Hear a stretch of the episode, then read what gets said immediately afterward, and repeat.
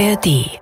Herzlich willkommen zu Streitkräfte und Strategien, dem Podcast von NDR Info zum russischen Krieg gegen die Ukraine. Diesen Podcast gibt es unter anderem in der ARD Audiothek. Heute ist Freitag, der 12. Januar. Wir zeichnen diese Folge um 12 Uhr auf. Wir sind Carsten Schmiester in Hamburg und Anna Engelke im ARD Hauptstadtstudio in Berlin. Und wir bleiben beim Thema der Woche kann man sagen, dieses Thema ist ja Kriegstüchtigkeit. Über die Kriegstüchtigkeit der Bundeswehr hat sich ja deren Generalinspekteur Carsten Breuer bei uns gerade geäußert. Jetzt geht es mal ums Zivile. Und ich fange da an mit einem Blick nach Schweden, das seit mehr als 200 Jahren nicht mehr im Krieg war und doch plötzlich in die NATO will. Bei einer Sicherheitskonferenz hat Schwedens Minister für Zivilschutz, sowas gibt's da, der heißt Karl Oskar Bolin, aktuell vor einem falschen Sicherheitsgefühl gewarnt und doch davor, dass es durchaus Krieg in Schweden geben könne. Dieses Land, das für viele Deutsche ja immer noch ein traumschöner und gefühlt auch ewig friedlicher Sehnsuchtsort ist, dieses Land fährt nicht erst seit Russlands Großangriff auf die Ukraine einen Kurs intensiver Krisen- und Kriegsvorbereitung. Aber dieser Angriff, der hat nach den Worten von General Michael Büden, dem schwedischen Oberbefehlshaber, so ziemlich auch die Letzten davon überzeugt, dass sogar Bullabü bedroht ist. Jetzt denken und reden mehr Menschen so, wie wir es schon getan haben, als unsere Botschaft noch nicht wirklich rüberkam. Jetzt wird spürbar, dass die Sicherheitslage sehr ernst ist. Wir sind von Worten zur Erkenntnis gekommen und müssen jetzt handeln. Paul Jonsson, das ist der Verteidigungsminister Schwedens, der sieht ebenfalls einen Wandel im öffentlichen Denken. Wichtig ist, dass die Menschen erkennen, dass sich die internationale Sicherheitslage verschlechtert hat und dass sie entsprechend vorbereitet sein müssen. Je mehr bereit sind, sich zum Beispiel in Heimwehr und Zivilschutz zu engagieren, desto besser. Ich freue mich auch, dass mehr junge wehrpflichtige Menschen ihren Militärdienst absolvieren wollen. Das alles stärkt unsere Verteidigungsfähigkeit. Ein starker Wille dazu ist vielleicht das wichtigste Kapital eines Landes. Die Ukraine hat dies wiederholt bewiesen. Da haben dann Reporter vom Sender SWT sich auf die Straßen gemacht in Schweden und Leute befragt. Und da steht das, was eine der Befragten, nämlich Monika Burwall, sagte für die Meinung offenbar vieler Schwedinnen und Schweden. Just det känns skrämmande men äh, vi får nog finna oss i det. Är du mentalt förberedd? Jag är mentalt förberedd, absolut. Das fühlt sich schon beängstigend an, sagt sie, aber wir müssen das eben akzeptieren. Und dann fragt der Reporter nach, sind Sie denn oder bist du, wie es da immer heißt, mental wirklich vorbereitet? Und die Antwort, klar, das bin ich, absolut. Die Frage, die wir uns jetzt stellen, ist, gilt das auch für uns Deutsche? Sind wir mental auf Krieg oder Krise vorbereitet? Auch was unsere Organisationen und Infrastruktur angeht? Die Bedrohung ist ja ähnlich wie in Schweden. Nicht unmittelbar, aber eben auch nicht wegzureden. Wir alle sind nicht mehr wirklich sicher. Schon gar nicht vor bösen Überraschungen. Das ist Thema gleich im Gespräch mit Professor Dominik Kudlacek, einem Fachmann für Sicherheitsmanagement. Aber erstmal, Anna, der Überblick über die Lage in der Ukraine und über die wichtigsten Dinge im Zusammenhang mit dem Krieg. Ja, gucken wir zunächst auf die massiven russischen Angriffe auf zivile Ziele und damit ja auch auf Zivilisten in der Ukraine. Diese Angriffe sind in den vergangenen Tagen weitergegangen. Die Russen verbreiten mit ihren Drohnen, Raketen und Marschflugkörpern in allen Teilen der Ukraine Angst und Schrecken. Und immer wieder werden dadurch Zivilisten verletzt oder getötet. Das hier sind Sirenen von ukrainischen Löschfahrzeugen und Krankenwagen. Und das ist alles aus einem Video, das unser ARD-Kollege in Kiew, Vassili Golod, auf X gepostet hat. Und was wir hier gerade hören, sind die Rettungsarbeiten der Feuerwehr. Das ist das Stöhnen eines Verletzten, der auf einer Trage zu einem Krankenwagen gebracht wird. Das Video ist in der Nacht von Mittwoch auf Donnerstag aufgenommen worden. In Kharkiv, im Osten der Ukraine ist das ja. Und dort haben russische Raketen unter anderem ein Hotel in der Innenstadt getroffen, das Parkhotel. Und wie so häufig hat jetzt Russland auch angegeben, militärische Ziele dabei ins Visier genommen zu haben. Sie nehmen aber zivile Ziele ins Visier und treffen Zivilisten wie in diesem Hotel in Kharkiv. Zwölf Menschen, zwölf Zivilisten sind alleine bei diesem Angriff verletzt worden. Es ist schwer den Überblick zu behalten, wie viele Menschen zu Schaden kommen durch diese zahlreichen russischen Bomben und Drohnenangriffe auf die Ukraine. Und die Vereinten Nationen haben jetzt am Mittwoch eine Zahl veröffentlicht, wie viele Zivilisten allein seit der Verschärfung der russischen Luftangriffe Ende Dezember gestorben sind. 125, 125 Menschen sind seitdem gestorben und mehr als 550 Männer, Frauen und Kinder sind seit Ende Dezember verletzt worden. Das haben die Vereinten Nationen dokumentiert.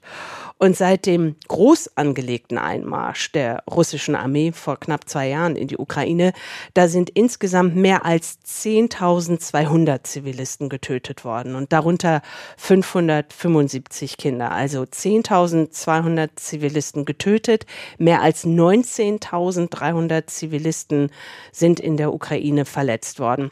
Und das hat diese Woche Edem Vosorno gesagt. Sie ist die Direktorin beim UN-Büro zur Koordinierung humanitärer Hilfe. Und jetzt noch zwei Zahlen, auch von derselben UN-Direktorin. Und zwar stellt nächste Woche ihr Büro die Hilfspläne für die Ukraine für das neue Jahr vor. Und danach werden in diesem Jahr mehr als 14,6 Millionen Ukrainerinnen und Ukrainer wegen des russischen Angriffskriegs auf humanitäre Hilfe angewiesen sein. 14,6 Millionen Menschen.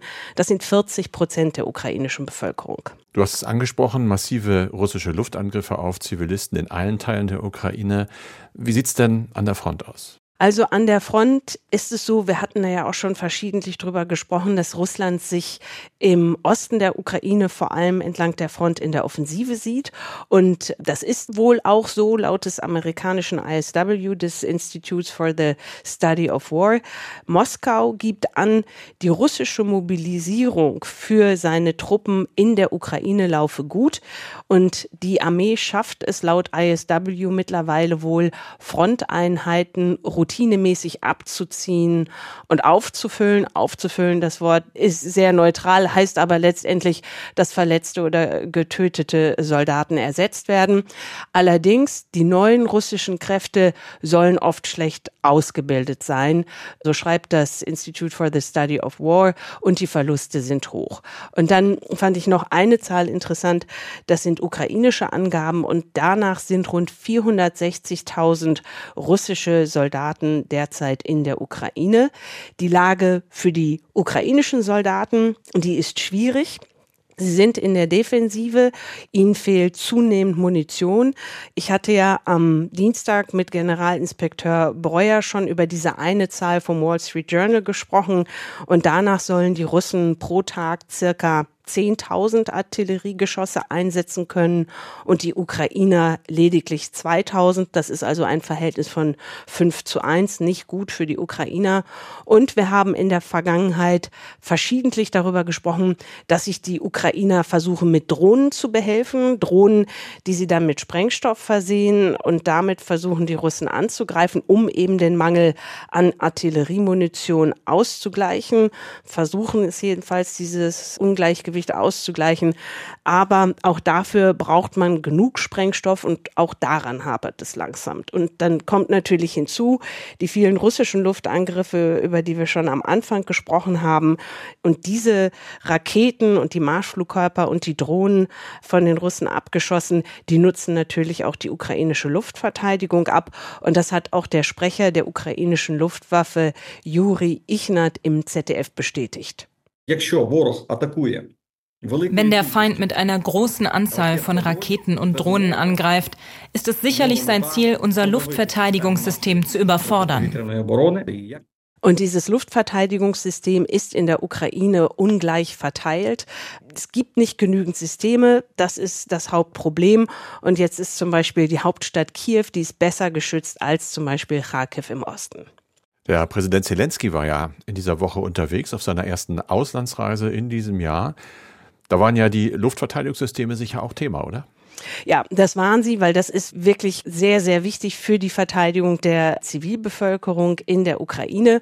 Und Zelensky hat wahrscheinlich mit Bedacht sich seinen ersten Auslandsbesuch so gelegt, dass er die drei baltischen Staaten besucht hat, Litauen, Estland und zum Schluss Lettland. Die drei Staaten gehören ja wirklich zu den stärksten Unterstützern der Ukraine schon von Anfang an. Jetzt sind diese Länder wirklich klein und können dementsprechend von den reinen Summen her der Ukraine nur begrenzt militärisch helfen. Ich bin aber immer wieder platt, wenn ich mir angucke, wie hoch die Unterstützung ist von diesen drei Ländern, wenn man das alles auf das jeweilige Bruttoinlandsprodukt hochrechnet, also auf die Wirtschaftsleistung.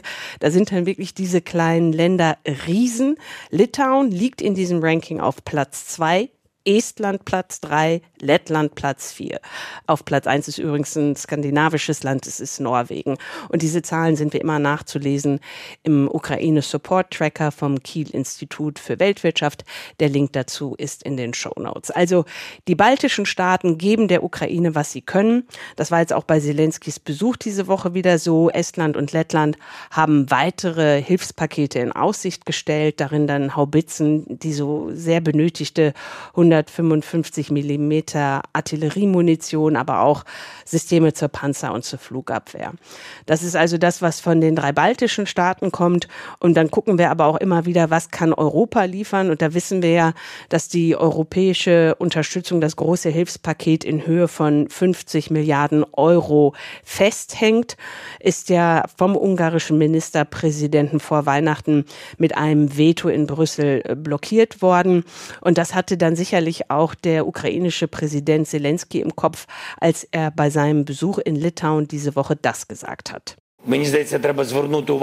Wir sollten die Rhetorik des russischen Präsidenten ernst nehmen. Er wird nicht aufhören, sondern möchte uns ganz besetzen. Und wenn unsere Partner bei schneller finanzieller und militärischer Hilfe Unsicherheit zeigen, dann ermutigt und stärkt das die russische Föderation. Und deswegen darf diese auf keinen Fall hinausgezögert werden. Also die Europäer arbeiten jetzt gerade an dem 50 Milliarden Hilfspaket für die Ukraine. Es gibt ja am 1. Februar einen Sondergipfel der Staats- und Regierungschefs der EU in Brüssel. Und das ist auch sehr nötig, weil die USA ja bis auf weiteres ausfallen. Darüber haben wir hier und da auch schon gesprochen. Und jetzt am Donnerstagabend hat der Sprecher des Nationalen Sicherheitsrats John Kirby im Weißen Haus mitgeteilt und auch bestätigt, die Hilfe, die wir geleistet haben, ist nun zum Stillstand gekommen. Das war sein Satz auf Englisch. Das heißt also, das Geld, mit dem US-Präsident Joe Biden die Ukraine bislang militärisch unterstützen konnte, das ist jetzt wirklich schlicht alle. Und ein neues Hilfspaket, ein neues amerikanisches Hilfspaket in Höhe von 60 Milliarden Dollar für die Ukraine. Das hängt ja im US-Kongress fest wegen eines innenpolitischen Streits zwischen Demokraten, US-Präsident Biden auf der einen Seite und Republikanern auf der anderen Seite über die Einwanderungspolitik und ja auch die Sicherung der US-mexikanischen Grenze. Und jetzt aber noch eine gute Nachricht zum Schluss, die ist an diesem Freitagmorgen gekommen. Und zwar hat der britische Premier Rishi Sunak angekündigt, sein Land werde die Ukraine in dem Haushaltsjahr 2024-25 unterstützen und zwar mit 2,9 Milliarden Euro. Das sind gut 230 Millionen Euro mehr als im Vergleich zu den vergangenen zwei Jahren.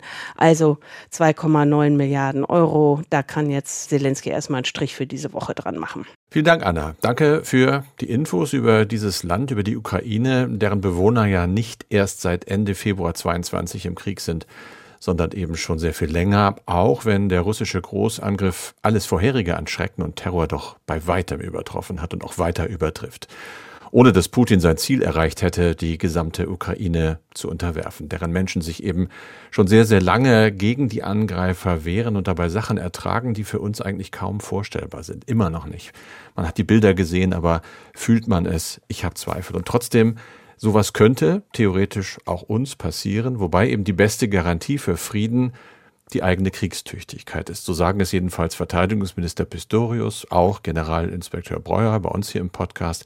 So sehen es viele Experten. Dieses kriegstüchtig, das gilt aber eben nicht nur für die Bundeswehr, sondern für uns alle. Professor Dominik Kudlacek lehrt an der Hochschule Bremerhaven. Er forscht seit vielen Jahren im Bereich Sicherheit und Sicherheitsmanagement und leitet an der Hochschule den Studiengang Integrated Safety and Security Management. Die Bundeswehr ist gegenwärtig offenbar nicht wirklich kriegstüchtig. Das soll sich in fünf bis acht Jahren ändern, Herr Professor. Sie sind jetzt verbunden mit mir. Frage ganz klar, wie steht es denn eigentlich um die zivile Kriegstüchtigkeit der Deutschen? Nicht sehr kriegstüchtig. Das muss man ganz klar konstatieren. Es ist ja nicht nur, dass es überall an Material fehlt. Also gucken wir uns zum Beispiel mal an, wie sich die Bestände der Bundeswehr entwickelt haben, sondern es ist eben nicht die Bereitschaft, umzudenken. Also diese Zeitenwende, von der der Bundeskanzler gesprochen hatte, die muss sich natürlich auch ein bisschen in den Köpfen der Menschen hier im Land vollziehen. Und dazu gehört eben, dass einem das etwas wert ist, äh, sich vorzubereiten auf Krisen, ganz egal, ob äh, mhm. was für Krisen das sind. Und dazu gehört es eben, dass man Zeit und Ressourcen investiert. Und wenn diese Bereitschaft nicht vorhanden ist, dann wird sich das so schnell auch nicht ändern. Das heißt, wenn ich Sie richtig verstehe, ist das kann man das nennen, ein psychologisches Problem dieser Gesellschaft? Wir sehen die Gefahr. Ich habe ja am Beginn des Krieges viele Mails gekriegt äh, von Leuten, die wirklich Angst hatten. Das ist seit langer Zeit schon weniger geworden. Haben die Menschen das irgendwie in ihrem Kopf eingekapselt, in die Ecke geschoben und versuchen immer noch so zu tun, als sei nichts? Ja, tatsächlich glaube ich, dass das richtig ist. Das ist ein psychologisches Problem. Und dieses Problem taucht in Deutschland immer wieder auf, wenn man sich mal die Geschichte des Bevölkerungsschutzes in Deutschland anschaut, äh, so nach 1945, dann wird man feststellen, der ähm, Bevölkerungsschutz hat seine Ursprünge so im Luftschutz. Also man wollte sich während des Zweiten Weltkrieges sozusagen vor alliierten Bombern schützen. Und äh, nach dem Zweiten Weltkrieg ist das alles vernachlässigt worden und zurückgebaut worden. Deutschland sollte entmilitarisiert werden. Dann kam der Kalte Krieg. Dann hat man sozusagen den Rückbau wieder rückgängig gemacht und geprüft, naja, inwieweit kann man sich jetzt vor sowjetischen Aggressionen schützen. Hat dann da relativ viel investiert, wenngleich man nie auf das Niveau gekommen ist wie in skandinavischen Ländern oder in der Schweiz zum Beispiel. Ja, dann kam sozusagen der Fall des Eisernen Vorhangs und ja, diese warme, kuschelige Freundschaft zwischen Wladimir Putin und Gerhard Schröder, von der viele im Land, ich zähle mich da übrigens dazu, ja beeindruckt waren und sah überhaupt nicht mehr die Notwendigkeit für sowas wie einen Luftschutz oder Bunkeranlagen. Hinzu kommen zu dieser Freundschaft und zu diesem Gefühl, nur noch von großen Freunden und von herzlichen Freunden umgeben zu sein, kam natürlich die Überlegung von Militärstrategen, die ich auch sehr plausibel finde, dass es so einen konventionellen Stellungskrieg überhaupt nicht mehr geben wird, wie wir ihn jetzt in Teilen der Ukraine leider sehen müssen. Also so eine ganz menschenverachtende Form der Kriegsführung, bei dem Menschenleben überhaupt nichts zählen und ähm, ja, so, wo der Begriff Kanonenfutter tatsächlich noch herkommt. Vor diesem Hintergrund war es ja plausibel zu denken, wir brauchen gar keinen Bunker, wir sind nur von Freunden umgeben und selbst wenn noch mal ein Krieg kommen würde, würde der irgendwie ganz präzise mit auf, auf eine ganz äh, humane Art und Weise geführt werden. Und beides hat sich als vollkommen falsch erwiesen. Also dieses Konzept, dass die nukleare Abschreckung irgendwie funktioniert, dieses Veto der Bombe, das ist gekündigt worden. Mhm durch Putin. Und ja, jetzt sind wir wieder in der Situation und ich kann mir gut vorstellen, dass wenn in Deutschland mal eine politische Entscheidung dann mal getroffen wird, dass die dann auch stark umgesetzt wird. Nur ich sehe die Befürchtung, wenn man jetzt ganz gezielt auf die jetzige Lage Bunker wieder reaktiviert. Es gibt da eine Untersuchung, inwieweit das möglich wäre in Deutschland. Das Ergebnis dieser Untersuchung ist, dass etwas weniger als 600 Bunker wieder in Betrieb genommen werden könnten. Die könnten dann etwas weniger als eine halbe Million Menschen schützen würde viel Geld kosten, viel Aufwand und im mhm. Endeffekt eine halbe Million Menschen Schutz bieten. Also was machen wir dann mit sowas? Ne? Lassen Sie mich noch mal ganz kurz zurückgehen. Wenn Sie sagen, wir waren lange in diesem Glauben, wir alle ja, wir auch, äh, ich auch, äh, es wird nie wieder so schlimm werden, plötzlich dann dieser Ukraine-Schock. Gucken wir mal nach Schweden, gucken wir nach Finnland, ins Baltikum. Dort wurde stark reagiert. Dort gibt es heftige Diskussionen über die Resilienz auch der Zivilgesellschaft. Bei uns eben noch nicht. Warum hat dieser Schock, den Sie beschreiben, sich noch nicht in konkrete Veränderungen, in laute Diskussionen, machen wir es richtig, was müssen wir anders machen, übersetzt? Das ist, glaube ich, ein ganz einfacher Grund. Wir sind tatsächlich nicht so nah an dem Aggressor dran. Mhm. Ich bin hier durch einen Freundschaftsvertrag mit der Hochschule Gdynia in Polen, zwischen der Hochschule Gdynia und der Hochschule Bremerhaven in Polen regelmäßig auch dort in Lehrveranstaltungen einbezogen, bin dort mindestens einmal im Jahr und äh, in den Gesprächen mit den Studierenden dort ist mir klar geworden, wie alltäglich diese Angst davor ist, dass da russische Panzer plötzlich äh, aus Weißrussland über die Grenze fahren. Und wir haben da noch die Polen ja dazwischen. Ich glaube, das ist die einfache Antwort, die wir uns da geben. Und natürlich, naja, die Amerikaner werden schon auf uns aufpassen. Man sieht ja jetzt auch, wie doch der Wahlkampf in den USA und das Risiko, dass Trump nochmal Präsident werden könnte, mit völlig ungewissem Ausgang für die NATO. Also kann ja tatsächlich sein, er, er zieht äh, die Amerikaner da zurück, kann aber auch sein, er verstärkt das Engagement, weiß man ja nicht. Aber ich glaube, das, und wenn man sich so unterhält, finde ich persönlich, also die Vorstellung, dass Trump Präsident wird nochmal, die löst in Deutschland mit eine Sorge aus, weil es, glaube ich, damit verbunden ist, dass dieser Schutzmechanismus gegenüber russischer Aggression dann auch wegfallen würde. Das ist ein Punkt.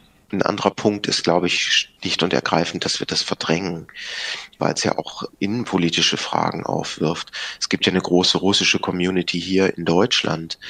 Und Gespräche über die Ukraine nehmen da, also zumindest die, die ich geführt habe, mit bekannten russischstämmigen Bürgerinnen und Mitbürgern, doch immer mal wieder so ein Unbehagen aus äh, mhm. äh, bei mir, weil dort eine andere Sicht eingenommen wird als die, die ich vertreten würde, dass das eben eine klare Aggression ist, die nicht zu vertreten ist unter keinen Umständen ich höre dann doch immer auch so Gespräche, naja, gibt es zwei Seiten und so weiter. Und ich glaube, dass vor all diesen Problemen ist es einfach einfach, die, die Augen zuzumachen und sich hier mit alltäglichen Problemen wie Bahnstreiks, mhm. Streik der Bauern und so weiter zu befassen. Das sind ja dann noch milde und harmlose.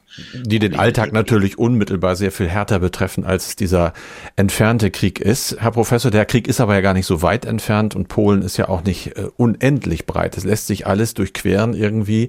Wenn Sie aber sagen, wir sind, was die zivile Kriegstüchtigkeit angeht, angeht, nicht so gut aufgestellt, kann man sich ja vielleicht darauf einigen, dass es auf jeden Fall schlau wäre, so sehen es die Finnen, die Balten, auch bei einer noch nicht sehr klaren Bedrohungslage dafür zu sorgen, dass uns eine ähnliche böse Überraschung erspart bleibt. Was wären denn nach Ihrer Meinung so die ersten wichtigen Schritte, die in diese Richtung zu tun wären?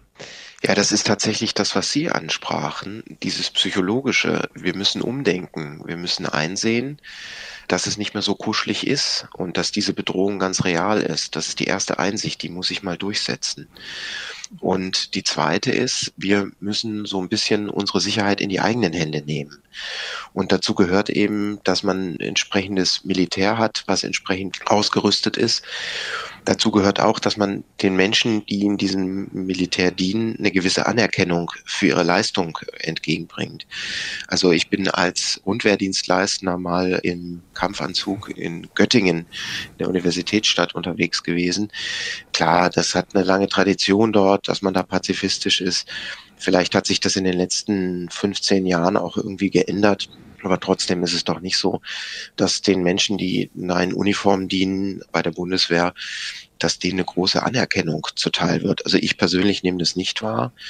Und auch da müsste sich ein Umdenken äh, vollziehen. Dass man sagt, die Leistung, die dort gebracht wird, die ist unwahrscheinlich mhm. wertvoll für uns alle, für die Gemeinschaft. Und äh, das verdient Anerkennung. Dann hätte die Bundeswehr möglicherweise auch nicht äh, Schwierigkeiten, Personal zu bekommen und zu akzeptieren, dass das auch eine gesamtgesellschaftliche Aufgabe ist. Also ich bin auch der Meinung, wir sollten das in den Schulen viel stärker thematisieren, auch ganz praktische Dinge in den Schulen thematisieren, vielleicht in Form einer Projektwoche, indem man jungen Menschen beibringt, jetzt wie lösche ich einen Brand. Das wird schon viel gemacht, aber das kann man noch vertiefen. Äh, auch der ganze Bereich Notfallmedizin, Sanitätslehrgänge etc. pp. Da könnte ich mir gut vorstellen, wenn man wirklich umdenkt und sagt, wir sind für unsere Sicherheit selbst verantwortlich. Das sind nicht irgendwie ausländische Streitkräfte, die uns retten müssen. Das ist nicht immer nur der Notarzt, der sofort kommen muss, wenn man braucht, sondern ich kann auch selber was bewirken. Ich kann selber was machen. Dann würde sich sozusagen so eine gesamtgesellschaftliche Resilienz entwickeln können. Und ich halte es für eine der wichtigsten Dinge überhaupt, dass wir bei den Entwicklungen, die sich jetzt hoffentlich vollziehen, also dass wir sozusagen unsere, unsere Abwehrfähigkeit stärken, unsere mhm. Resilienz stärken, dass nicht nur auf eine gezielte Bedrohung wieder denken. Also nicht nur wir militärisch zum Beispiel. Nicht nur militärisch, mhm. auf, auf keinen Fall. Und jetzt vor allen Dingen nicht nur militärisch in Richtung Aggression abwehren, die aus Russland kommt. Weil das kann man sich jetzt in unserer Situation nicht gut vorstellen, aber irgendwann wird sich das in Russland wieder ändern kann ja mal in die Geschichte zurückgucken, wie sehr viele überrascht worden sind vom Zusammenbruch der Sowjetunion. Ich denke, sowas wird wiederkommen. Wann das wiederkommt, ist für mich nicht absehbar, aber es wird wiederkommen. Und dann könnte man natürlich argumentieren, naja, jetzt ist diese Bedrohung ja weg, lass das ganze Material veräußern, so wie es bei der Bundeswehr gemacht worden ist. Gucken Sie sich mal an, wir haben heute noch äh, um die 266 Panzer, von denen 104 eben diese ganz modernen sind. Das waren mal mehrere tausend. Und ich denke, wenn die jetzt einfach nur wieder anzuschaffen, zum Beispiel dieses Material, und dann ist die Bedrohung weg, dann veräußert man das wieder, dann sind wir in den, vielleicht in 15, 20 Jahren wieder in so einer Situation, in der wir jetzt sind. Und deswegen ist es ganz wichtig, alle Anschaffungen, alle Konzepte so zu denken, dass sie auch passend sind für Bedrohungen, an die wir heute nicht denken, weil sie heute noch nicht eingetreten sind. Das können auch Bedrohungen und Herausforderungen sein, die durch den Klimawandel bedingt sind. Ja, also ich denke mir, an dieser Projektwoche sollte es nicht nur darum gehen, Feuer zu löschen und erste Hilfe beim Unfall zu leisten, sondern zum Beispiel auch, wie kann ich mich einbringen in meiner Gemeinde bei Überschwemmungen? Wie werden solche Deiche aufgebaut? Wie werden die gesichert? Etc. pp. Da zeigen ja die aktuellen Beispiele, dass jetzt aktuell Hochwasserlage, dass es da ganz überraschende Solidarität gibt in den betroffenen Regionen. Genau, da haben ja ganz viele Leute angepackt. Absolut, absolut. Also das ist, und das sehen wir jetzt nicht zum ersten Mal, das hat man auch bei den großen Überschwemmungen gesehen. Das äh, sieht man immer wieder, was da für ein tolles Potenzial vorhanden ist. Auch bei den Überschwemmungen im Ahrtal gibt es bei all dem Leid, was, was wir da sehen mussten und all den Pannen, haben wir auch gesehen, diese Solidarität, von der Sie gerade sprachen. Und das ist eben eine Ressource, die wird im Augenblick nicht richtig abgerufen aus meiner Sicht in Deutschland. Da sind Potenziale da. Ich sehe das auch bei der Bundeswehr. Wenn Sie sich bei der Bundeswehr heute als Freiwilliger melden, da vergeht über ein Jahr, bis Sie da sich engagieren können, weil die Verwaltungsprozesse so sind. Und die Verwaltungsprozesse sind so, weil man denkt, man könne sich das noch rausnehmen, weil man ja nicht so bedroht ist. Und das ist nochmal dieses Momentum des Umdenkens, das muss einsetzen. Und wenn das eingesetzt ist, dann haben wir auch nicht mehr solche absurden Situationen, dass die Verwaltung da alles lahmlegt. Ich könnte mich ja fast drüber amüsieren, wenn es nicht so bedrohlich wäre, wie die Drohnenabwehr, die ja jetzt gerade medial stark thematisiert wird, dass sich hier entwickelt. Das ist jetzt schon seit mehreren Monaten so, dass viele Drohnen über Bundeswehrstandorten unterwegs sind. Dann wird eine Taskforce gegründet. Was macht dann da diese Taskforce? Die sagt, ach, zuerst müssen wir mal prüfen, wie wir die rechtlich abwehren dürfen und wie nicht. Mhm. So, da vergeht mal wieder ein halbes Jahr. Da äh, sehe ich einfach, es ist nicht klar, was das bedeutet bedeutet, wenn diese Informationen abgegriffen werden für die Ukrainer, die dort ausgebildet werden und ein paar Wochen später an der Front in der Ukraine stehen. Also wie gesagt, muss ich ein Umdenken vollziehen, dass wir das tatsächlich brauchen und vor allen Dingen auch ein Umdenken, sich wirklich auf das vorzubereiten, was wir heute noch nicht sehen, die Bedrohung, also sozusagen den Inbegriff des Krisenmanagements, die Vorbereitung auf Unvorhersehbares, das ist ganz, ganz wichtig. Sonst kommen wir immer wieder in die Situation, wir haben maßgeschneiderte Lösungen mit ganz viel Material und Kosten und dann erscheint diese Bedrohung für uns weg zu sein, dann brauchen wir das Material nicht mehr und dann wird es wieder veräußert. Und das sollten wir nicht mehr machen. Also wir sollten bei allen Entwicklungen jetzt immer ein ziviles Nutzungskonzept mitdenken. Das würde der Bundeswehr gut tun. Es würde sie davor schützen, dass wieder so ein Raubbau an ihrer Substanz in der Zukunft betrieben wird. Aber Panzer kann ich nicht zivil nutzen. Bei vielen Gerätschaften wird das sehr schwer, da gebe ich Ihnen recht, aber bei einigen Gerätschaften geht das schon. Diese Universalfahrzeuge, Unimog zum mhm. Beispiel, das sind jetzt keine schweren gepanzerten Fahrzeuge, gebe ich Ihnen uneingeschränkt recht. Aber immer da, wo es irgendwie geht, da sollte ich das ganz stark mitdenken von vornherein. Das geht zum Beispiel auch, hm, wir haben über Bunker ja im Vorgespräch gesprochen. Wenn ich den Bunker jetzt so denke, dass ich mich sozusagen vor Russ konventionellen russischen Bombenangriffen schützen muss, unisono, dann wird das ein sehr einfacher Bunker. Ne? Dann wird das wahrscheinlich wieder so eine Anlage, wie wir sie im Zweiten Weltkrieg gesehen hatten. Wenn ich da aber irgendwie denke, dass ich da vielleicht das als Notunterkunft bei sprunghaften Zuwachs von Flüchtlingsströmen äh, mitdenken kann oder als Ersatzbehausung bei Überschwemmungen oder sonst was. Also wenn ich das irgendwie kreativ denke, auch auf andere Bedrohungen, dann ist die Wahrscheinlichkeit, dass das mal was positive Wirkung entfaltet, erstens viel höher Zweitens, das Risiko besteht nicht, dass das direkt wieder zurückgebaut wird. Aber wie gesagt, Voraussetzung ist die Bereitschaft, das Commitment das innere Commitment zu sagen, ich muss was für meine eigene Sicherheit tun, ich muss was für den Bevölkerungsschutz tun. Und ich muss das nicht nur jetzt tun für eine explizite Bedrohung, die mich ganz stark überrascht hat, sondern ich muss das langfristig tun. Also gucken Sie mal in die Schweiz, wie lange es in der Schweiz keinen Krieg gegeben hat. Trotzdem gibt es in der Schweiz mehr Bunkerplätze als Einwohner. Und da kommt man nicht auf die Idee, das wieder zurückzubauen, weil man sagt, na ja, mit den Deutschen vertragen wir uns ja jetzt, da besteht ja keine Bedrohung, sondern mhm. man hinterfragt das auch nicht, dass man sozusagen zum Schutz der Bevölkerung was investiert, das ist einem was wert. Ich habe da das Beispiel Finnland im Kopf, wo Sie sagen, Dual Use beispielsweise, was äh, solche Schutzeinrichtungen angeht. Die sind ja auf die clevere Idee gekommen, in Helsinki zum Beispiel. Da haben sie natürlich auch Granit großartig teilweise sogar Parkgaragen unter Kaufhäusern zu bauen, die aber gleichzeitig auch Bunker sein können oder U-Bahnhöfe und ähnliches. Das dürfte doch hier eigentlich auch kein Problem sein. Das ist kein Problem, das ist teilweise auch so. Also in einigen Garagen in den Großstädten, in den Innenstädten ist das tatsächlich auch äh, schon mhm. vorgesehen. Sowas ist möglich, haben Sie vollkommen recht.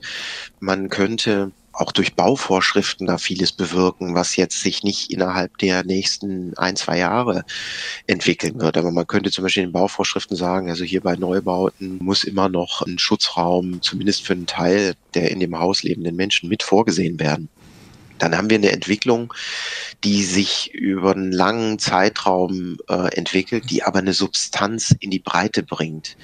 Und so ein dezentrales Konzept halte ich auch für viel sinnvoller bei Schutzräumen. Sonst, wenn sie so ein zentrales System haben, müssen die Menschen erstmal hinkommen. Sind wir wieder im Bereich Warnung und so weiter. Und wie lang kann man sich dann in so einem großen Schutzraum auch aufhalten und welchen Belastungen ist man mhm. dort ausgesetzt? Also eine dezentrale Schutzräumlichkeiten halte ich für viel sinnvoller. Und wir können jetzt diesen deutschen Weg wieder gehen, den wir schon oft gegangen sind, dass wir von irgendwas überrascht werden. Dann nehmen wir richtig Geld in die Hand und klotzen jetzt einmal ran. Deutschland kann schnell sein, wenn es will, wie der Kanzler gesagt hat. So eine Denke und so ein Handel Handeln ist jetzt auch in manchen Bereichen erforderlich, aber viel besser wäre es wirklich langfristig, strategisch sozusagen, die Resilienz Deutschlands zu erhöhen durch viele Stellschrauben in vielen Bereichen, ich hatte Bauverordnung gerade genannt, Bevorratung und so weiter und so fort. Und wie gesagt, man ist gut beraten, wenn man das nicht nur auf eine Bedrohung rechnet, sondern eben wirklich so auslegt, dass es für verschiedene Bedrohungen, äh, die in der Zukunft eintreten können, funktioniert. Da habe ich noch einen Punkt, den ich mit Ihnen gerne besprechen möchte. Wir reden ja nicht nur über die, den heißen direkten Krieg, den wir an der Front etwa in der Ukraine erleben, sondern wir reden ja auch das ist, glaube ich, etwas, was für uns eher in Frage käme als Bedrohung, die Angriffe auf Infrastruktur, die hybride Kriegsführung. Wir haben den Anschlag auf Nord Stream 2 erlebt. Wir wissen immer noch nicht genau, wer dahinter steckt, aber wir haben gelernt, es gibt eine Menge unterseeische Kabel, die sind wichtig. Wir haben Windenergie. Das kann man alles hacken. Wie sicher ist Deutschland da eigentlich im Moment? Solche Infrastruktur zu beeinträchtigen ist ausgesprochen einfach. Wir haben äh, hier in unserem Studiengang da ein Seminar, in dem haben wir in den letzten zwei Jahren mal sozusagen Brainstorming gemacht und mal Pläne geschmiedet, wie man so eine Infrastruktur lahmlegen könnte. Wir waren selber überrascht, wie einfach das ginge. Man denkt da immer an große Technologie, die man brauchen würde, also dass man da irgendwie große Schiffe, U-Boote etc. bräuchte, das ist gar nicht der Fall. Das kann man eigentlich alles mit Artikeln machen, die man im Non-Food-Bereich in der Aktionsware im Discounter kaufen kann. Damit können Sie im Grunde genommen ganze Windparks lahmlegen. Die kann man dann auch schnell wieder ans Netz bringen. Also die Schädigung ist nicht sehr nachhaltig, aber die man da einfach zufügen kann. Aber trotzdem fällt er erstmal aus. Wir sehen im Zuge dieser, dieser Untersuchung, die wir da durchgeführt haben im Rahmen dieses Seminars, dass das auch eine Folge ist dessen, was auch sich so in der Mitte der 90er vollzogen hat. Man wollte alles eben besonders effizient nutzen. Gucken sich an die Infrastruktur bei der Bahn. Das ist ja mittlerweile heute allen bekannt. Man hat gespart an Gleisstrecken, um da Wartungskosten zu sparen. Man hat gespart an Heizungen für die Schienen, äh, für die Stellwerke. Weichen, ne? gesagt, ja. Für die Weichen, ganz mhm. genau, danke. Und man gesagt hat, na, die sind in der Wartung. Irgendwie ist so eine Heizungsanlage aufwendig und kostenintensiv und die Winter werden ja durch den Klimawandel auch gar nicht mehr so hart das ist wieder diese kurzfristige Denke, auch zu sagen, naja, der Bahnverkehr, das wird ja alles irgendwie effizienter. Ist zum Beispiel auch allein bei der Bestuhlung der neuen ICE-Generation man ja auch gesagt, naja, der soll besonders klimafreundlich werden, der Zug, machen wir noch mehr Sitzplätze in den Zug rein.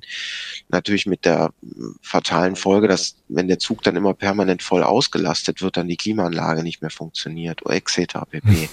Und ich glaube, da, wie gesagt, muss man halt umdenken und äh, sagen, also Stromversorgung ist ein hohes Gut und nur weil es günstiger ist, da eine Leitung oder ein Umspannwerk zu unterhalten, muss man nicht automatisch immer diesen überaus kosteneffizientesten Weg sozusagen wählen. Diese Offshore-Windparks, das ist was, das äh, wissen wir auch aus Auswertungen, ist jetzt kein großes Geheimnis.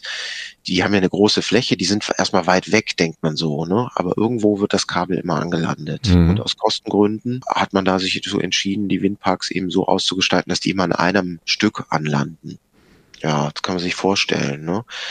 Riesen Windpark mit vielen Turbinen und da kommt im Endeffekt kommt es in einem Kabel an. Das ist halt billig, das so zu machen. Ne? Aber äh, ob das sinnvoll ist im Sinne der Resilienz, das ist stark zu bezweifeln.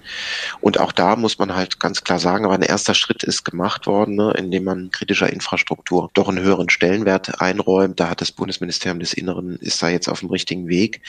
Der muss nur konsequent weiter beschritten werden. Und das muss noch in viele andere Bereiche mit reingedacht werden.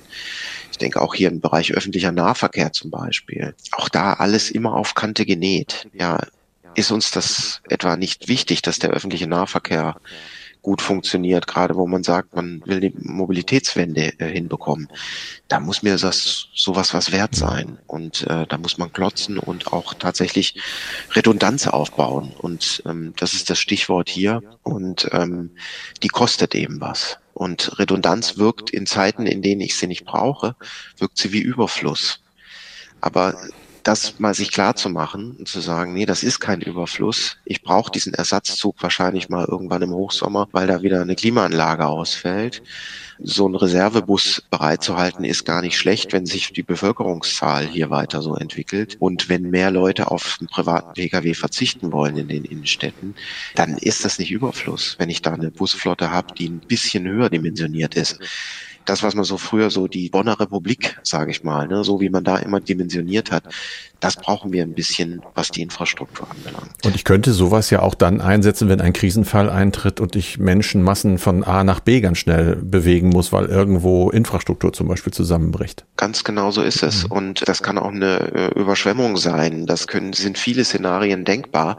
Aber wenn jeder immer nur an sich denkt, und an seine ganz individuellen eigenen Belange und da immer ganz stark auf die Kosten guckt, weil man sich eben nicht bedroht fühlt, ja. Man fühlt sich eher bedroht von unnötigen Kosten dann komme ich in so eine Situation. Also das ist wieder dieses psychologische Momentum, mit dem wir begonnen haben. Wenn ich aber einsehe, nee, da geht's um meine Sicherheit, da geht's um die Sicherheit meiner Liebsten, meiner Kinder, meiner Familie, ja mit auch meiner Mitbürgerinnen und Mitbürger. Und da geht's auch um die Sicherheit, dass ich meinen Arbeitsplatz irgendwie gut erreichen kann. Das würde insgesamt nach so einer Anpassungsphase auch, glaube ich, so insgesamt das Stresslevel ein bisschen reduzieren, weil ich auch wüsste, hier, ich lebe in einem resilienten Staat, ich lebe in einem Staat, der bereit ist, der vital ist und Herausforderungen begegnen kann und der nicht immer überrumpelt wird, dann glaube ich, wird das so das gesamtgesellschaftliche Stresslevel auch etwas abfedern. Ich muss mich aber selber ja auch davor schützen, selbst überrumpelt zu werden. Mein letzter Punkt, Informationskrieg. Fake News, Internet, äh, soziale Medien, wo bewusst Falschinformationen gestreut werden. Gerade die jüngere Generation ist so mein Eindruck, hängt viel am Handy da muss es doch auch eigentlich relativ einfach sein, ich sag's mal, wenn ich dem deutschen Land Böses will, Panik zu schüren, indem ich professionell einfach Unsicherheit verbreite. Sind wir da und sind auch die jungen Leute oder auch wir alle, die diese Medien nutzen, sind wir gut genug stark gemacht worden, um dem zu widerstehen, um das erstmal zu erkennen? Ich denke, dass den jüngeren Leuten das schon klar ist. Ich mache mir da eher Sorgen, dass mehr für Fake gehalten wird, als tatsächlich Fake ist. Das ist so meine hm. ganz persönliche Wahrnehmung. Das sind noch Herausforderungen, die werden kommen, aber auch da besteht die Lösung wieder darin, sozusagen vitale, mündige Zivilgesellschaft zu haben, nämlich mit Menschen, die befähigt sind, mal kritisch nachzubohren. Und ähm, ich denke, wir werden auch eine Renaissance der Verlage tatsächlich nochmal ähm, doch so ein bisschen sehen, weil die Verlage so ein nochmal vorsondieren und nochmal vorprüfen. Die Literaturdatenbanken, all das wird auch an, störungsanfällig bleiben. Aber äh, wir sind dem nicht schutzlos ausgeliefert. Und wir müssen uns nur klar machen, wir sind auch für unsere Informationssicherheit sind wir selbst verantwortlich. Das geht im Kleinen los. Wie oft habe ich mein Passwort verändert? Ja, das habe ich persönlich in der Hand. Was für ein Passwort ist das? Und auch, welche Medien konsumiere ich? Immer das, was mir da irgendwie bei YouTube äh, Short-Videos und den einschlägigen Kanälen angezeigt wird? Oder mache ich mir die Mühe und kaufe mir nochmal eine Zeitung und besuche nochmal irgendwie eine etwas sperrig aufgebaute Website? Ich habe das selbst in der Hand. Dessen müssen wir uns klar werden. Immer nur zu fordern, das müssen andere machen für uns und dann muss irgendwas gesetzlich geregelt werden und so weiter. Das kann es nicht sein. Also wir haben selbst viel in der Hand, wir sind mündig. Wir sollten uns nicht in so eine Unmündigkeit wieder drängen lassen durch unsere eigene hm. Bequemlichkeit. Jetzt reden wir eine halbe Stunde. Es sind einige Veränderungen, die Sie ansprechen. Schlussfrage, wie optimistisch sind Sie, dass die zivile Kriegstüchtigkeit und Krisentüchtigkeit, ich fasse das jetzt mal in einen Dachbegriff, mhm. dass die in absehbarer Zeit sich dahingehend verbessert, dass man sagen kann, wir sind okay? Das ist möglich, dass das eintritt. Und ich glaube, dass die Chancen gut stehen, dass es zu einer positiven Entwicklung kommt in dem Sinne. Da ich einmal diese Überraschung wahrnehme, einmal diese Frustration, einmal diese Bestürzung über diesen Einfall dort. Und vor allen Dingen, wir erleben ja nicht nur in der Ukraine an diesen horrorhaften Bilder, sind wir mittlerweile ja leider schon gewöhnt.